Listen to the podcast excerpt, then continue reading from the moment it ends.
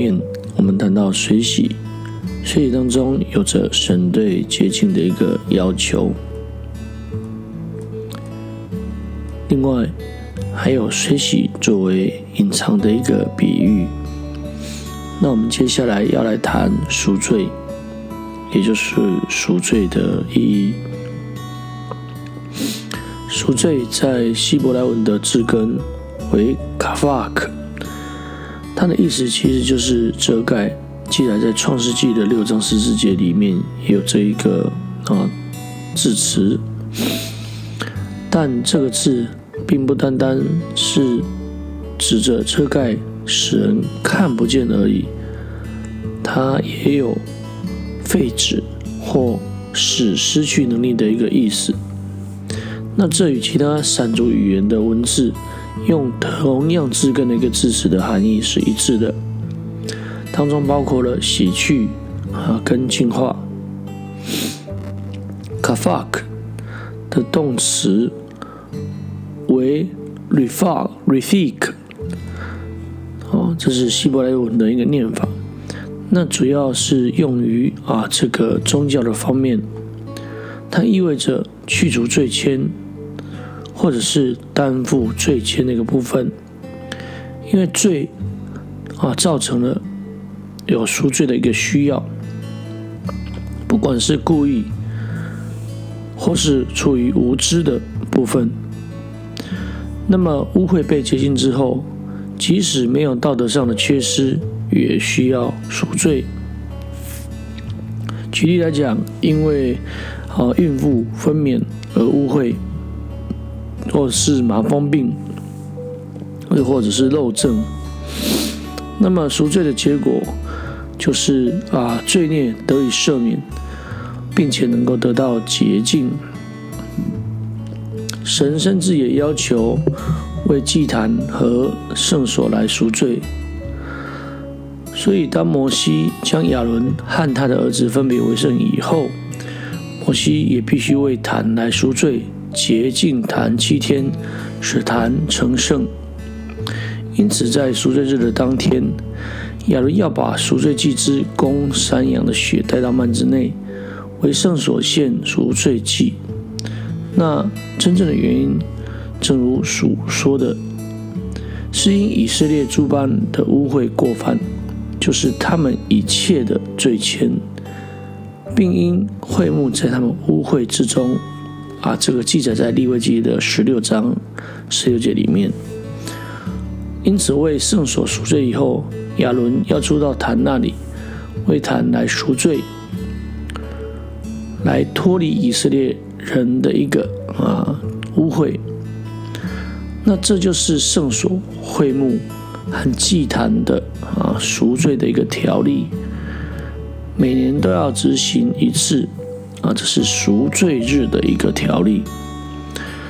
另外，在以西结先知所看到的啊这个属灵的殿，也有着类似为坛和。殿赎罪的一个规矩，那么记载在以西结书的四十三章的二十节，以及四十五章的十八节到二十节的部分。那这是赎罪的一个意义。那赎罪的方法呢？赎罪是祭司的责任，是为着人赎罪而扮演着一个代求或是中保的一个角色。那圣经当中，第一个为人赎罪的人是谁？就是摩西。摩西是圣经里面记载的第一个为人赎罪的人。当以色列人铸造并敬拜金牛犊的时候，神在念怒中本来要毁灭他们，但摩西在神面前为他们代求，代求了四十昼夜，并且上到神那里去为他们赎罪。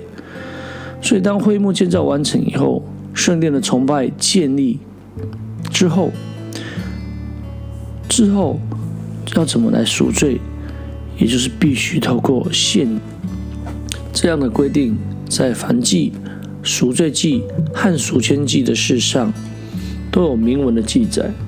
那这是啊属于啊献祭的部分。而在立位记里面有着五种的献祭，也就是燔祭、素祭、平安祭、赎罪祭跟赎愆祭。那赎罪祭跟赎愆祭事实上是同一个啊例条例。那么此外，为赔偿而献上公羊，也要赎罪。那圣经非常记清楚的记载。在某些场合的献祭也有赎罪的一个功效。第一个，为了啊奉献，也就是为了洁净的奉献其相关的礼仪啊，大约记载在利未记十二章到十五章的里面。